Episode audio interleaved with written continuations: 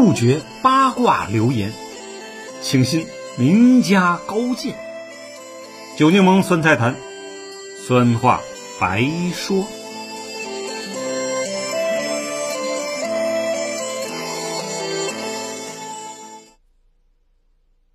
朋友们，大家好，我是酒柠檬。我们今天讲伊丽莎白二世女王离世，为何引起如此大的动静？今年的每一个月份都很不太平，这并不是资讯足够发达，而是世界的确走到了一个关键拐点：疫情、战争、旱灾、火灾、地震、政客被刺、能源危机、台海风波、通胀指数翻新、失业严重、大洋彼岸前总统与现总统互怼、自由贸易体系行将崩裂重组，凡此种种啊，使从不关心时局变化的普通人也身不由己的开始东打听西学嘛。而就在此时，从前的世界第一老大帝国，号称在位时间超长、英联邦国家稳定器的伊丽莎白二世女王，走完了她波澜不惊而又传奇的一生。世界上在位时间最长、有案可查的国王是法国的路易十四，他自五岁登基起，足足掌印七十二年，也的确干出了一番惊动欧洲的事业，并开创了世界时尚产业先河。以伊丽莎白二世同样掌权达七十年的，还有二零一六年啊去世的泰国国王拉玛九世。历史上在位七十岁的国王还有几个，比如列支敦士登大公约翰二世、波斯帝国萨珊王朝沙普尔二世。但是这两位的影响力和经历要逊于刚刚去世的伊丽莎白二世不少呢。风雨飘摇之下，接替女王宝座的呢，是他七十三岁的儿子查尔斯。有人说，这大概是世界上最老的、最绝望的太子了。我查了下，两百年前中国有个最长寿的皇帝乾隆爷，活了八十九岁啊，掌权六十又四年。他的儿子嘉庆帝继位时应该很老吧？非也，乾隆皇帝啊众多，嘉庆是他的第十五子，继位时才三十六岁。如果再往前倒呢，秦始皇的太爷爷秦昭襄王在位五十六年，他把。儿子嬴柱熬得也差不多了，刚继位不到一年就挂掉了。而在位七十年的泰王拉玛九世的儿子拉玛十世，二零一六年继位时是六十六岁。如此看来，这位英吉利新国王查尔斯三世啊，还真是世界上最老、等待时间最长的太子。外界一度揣测他可能挺不过无病无灾且仅大自己二十三岁的老母亲呢。在英国历史上。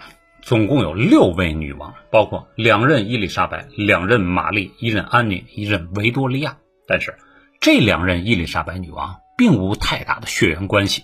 第一任伊丽莎白女王登基时是在公元一五五八年，算是都铎王朝的最后一位君主。如果从横向看啊，她与英国大剧作家莎士比亚、中国的嘉靖、万历皇帝、能臣张居正、戚继光等是同一时代的佼佼者。如果说伊丽莎白一世有什么丰功伟绩的话啊，那就是她在任上击败了西班牙的无敌舰队，从此逐渐成为世界海洋第一强国。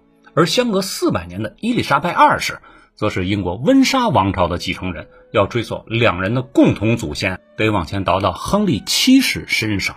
顺便说一句啊，一九八六年伊丽莎白二世到访中国时，曾提到一件我们从未知道的事情，那就是。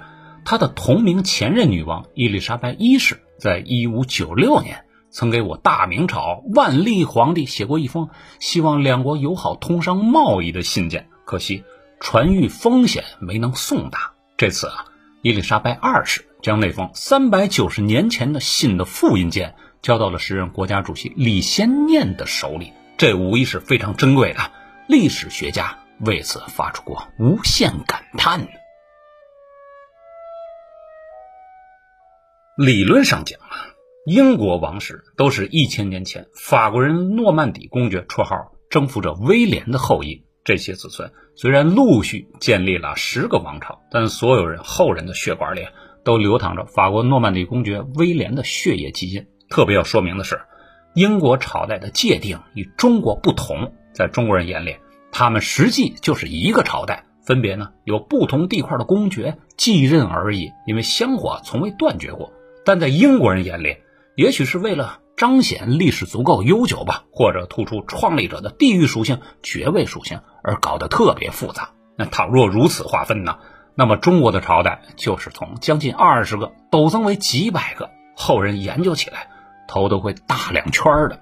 另外，还要补充说明的是，英国王室没有一次是因底层起义、罗马人入侵、军阀篡位而中断血脉的。十七世纪的护国公克伦威尔啊，手握兵权，逼退了国王，解散了国会，是英国实际的掌权者、统治者，但他呢，也不敢自立为王，独创江山。这是岛国的千年传统文化、宗教信仰所决定的。可随着英国人的民族自觉，这个印欧种日耳曼系凯尔特、诺曼、盎格鲁撒克逊人啊有了明确的国家认同，因此，无论祖上来自法兰西还是丹麦、挪威，亦或者德意志的，进得家门全部是英国籍。号称日不落帝国欧洲老祖母的维多利亚女王。她的老公阿尔伯特是德意志人，他们的汉诺威王朝包括继任者爱德华七世、乔治五世、六世，到刚刚故去的伊丽莎白二世，实际是德国血统占大宗的萨克森科堡哥达王朝。嗨，那时候的欧洲就是一个大杂烩，每个国家王室都是拐着弯的亲戚。但为了强化英国人的独立属性，并为取得议会及民众支持，自1917年起。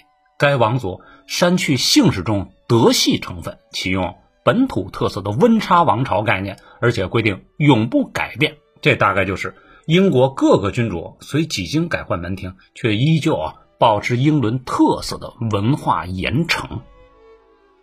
网友啊可能听着有点晕，都差不多，反正都是外国人名，无大所谓。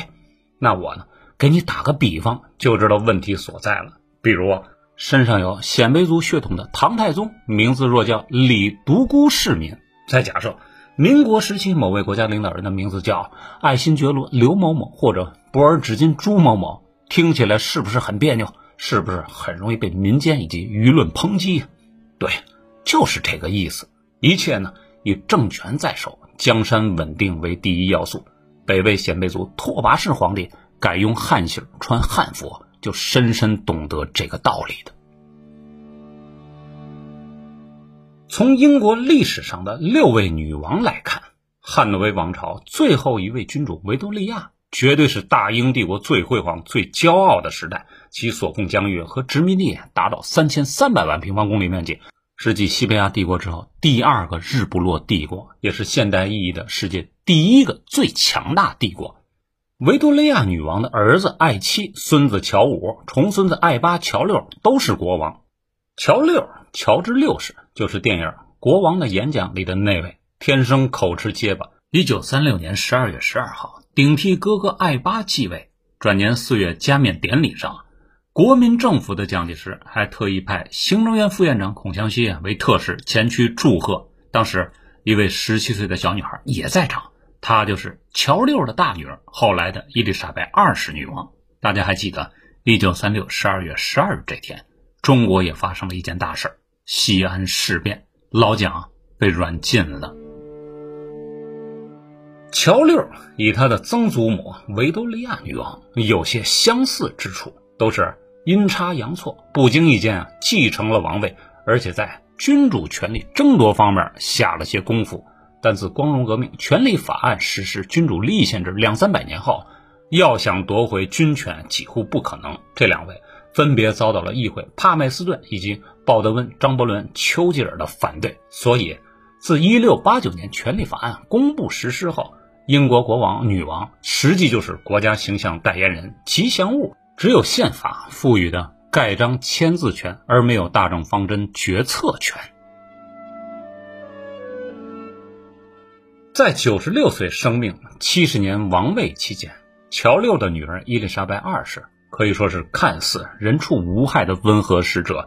对于许许多多英国人来说，自出生之后就生活在被伊丽莎白二世形象包围的环境中。货币上的人像、报纸上的新闻、不远的城堡、公共设施的名称等等啊，都和女王以及她的家庭息息相关。能理解这种感受的。大概只有生活在维多利亚时代的英国人、斯大林时代的苏联人以及金家王朝的朝鲜人了。因此，在二零零二纪念伊丽莎白二世登基五十周年之际，就有媒体提出将女王在位的时期冠以伊丽莎白时代相称，好呢呼应前面的维多利亚时代的叫法。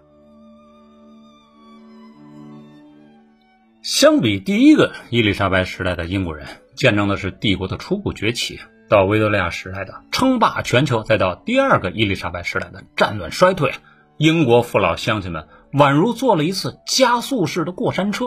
这个曾经最大的现代意义的第一个日不落超级帝国盛极而衰，内政外交啊困局不断。到二零二二年，新冠疫情的连续影响、严重的通货膨胀和政治动局，都让当下的英国人日子不好过，心理落差巨大。而此时又逢女王离世，对于支持王室、热爱女王的人来说呀。可谓雪上加霜的灾难性打击。凡事都有两面，虽然无法超越高祖母维多利亚时代的丰功伟绩，但伊丽莎白二世胜在长寿。她见证了科技的迅猛发展，看到了飞船登陆月球，感受了核子威力，体验了互联网、人工智能。在二战期间、冷战期间。他耳闻目睹了父亲乔六以及张伯伦、丘吉尔、斯大林、罗斯福、希特勒、墨索里尼间的斗智斗勇，他经历了战火纷飞，看到了呢苏联解体，还有东方国家历次政权的更迭，亲历了大英从帝国到英联邦的痛苦转变。这期间，他还亲手任命了十五位首相，送走了九十九岁的老公。他应算是离历史最近、最持久的观察者与参与者。也是家庭生活剧烈波动的体验者。就此看，伊丽莎白胜过了前面所有国王的经历。新中国成立后，他的父亲乔治六世是第一个伸出橄榄枝的。但我们基于社会主义意识形态大家庭的缘故，将苏联宣布为第一个承认新政权的国家。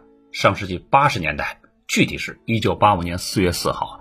香港主权的移交谈判也是在伊丽莎白签署有关法案下完成的。而转年呢，英国历史上第一位君主首次访问中国就是伊丽莎白二世，她开的先河。基于上述动作啊，在这位九十六岁的女王去世后，我国有关部门也第一时间发出了吊唁电文，其中提到，他为中英两国的友好交流和香港回归做出了巨大贡献。行文到此，我忽然有种感慨：才过去的八九个月的今年，怎么发生了如此多的大事，如此多的变故呢？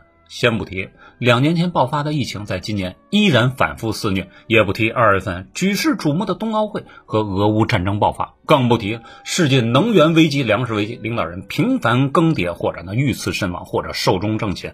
单单是一个英国，就事件纷纷，脱欧、移民、通胀。约翰逊、特拉斯以及王位更迭，我记得新上任的英国女首相特拉斯，名字也叫伊丽莎白。早年还是反对英国王室合法存在、鼓励吸大麻合法化的激进分子。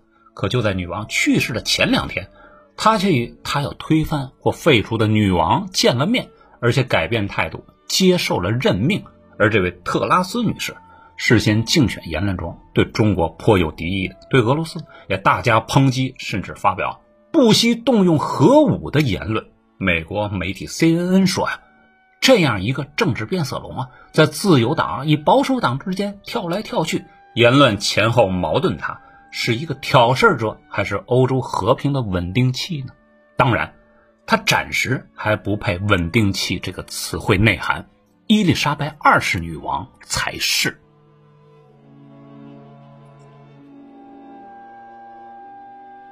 风起于清平之末，积久的合力挤压着世界固有结构。君不见，随着女王的离去，英联邦里已经起了微妙变化。澳大利亚政府高官西索维特表示，是时候开始讨论澳大利亚成为共和国了。而太平洋岛国巴巴多斯实际已经脱离英联邦，并选出自己的总统，一年有余。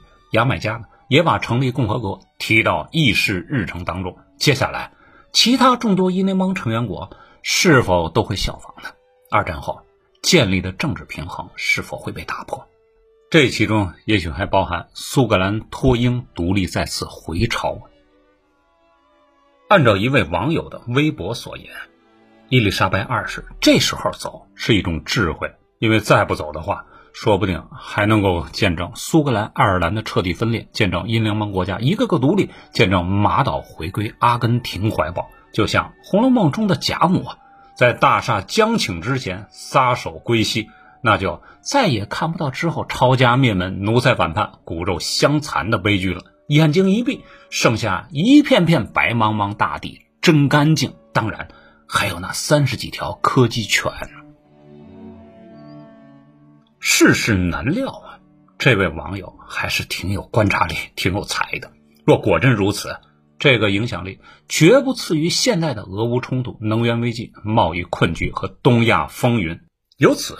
我敢肯定，以历史发展的角度看，公元二零二二在本世纪的一百年里，将是排名最重要的年份的前三位。如果倒着推，上世纪最重要的三个大事件，无非是二战、一战和苏联的兴起与灭亡。我想，未来不知将有多少文艺作品啊，描述的是这一年，或者以这一年为历史背景的。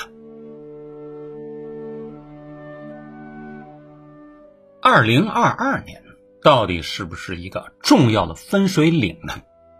肯定是，但目前我还不敢说它能同人类历史上的一二一五、一四五三、一四九二、一九一四、一九三九这几个超级重要的年份相比，但它至少已经具备了这个资格的一大部分了。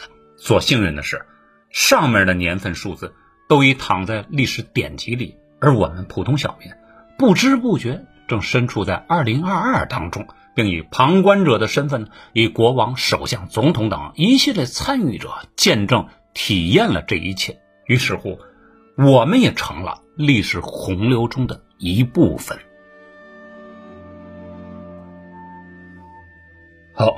今天的文章呢就写到这儿，感慨呢也就发到此。您听完，不妨也写点什么。十年、五十年、一百年后，这些记录。也许会成为后世学者研究考证的材料了。我是九阳梦，再会。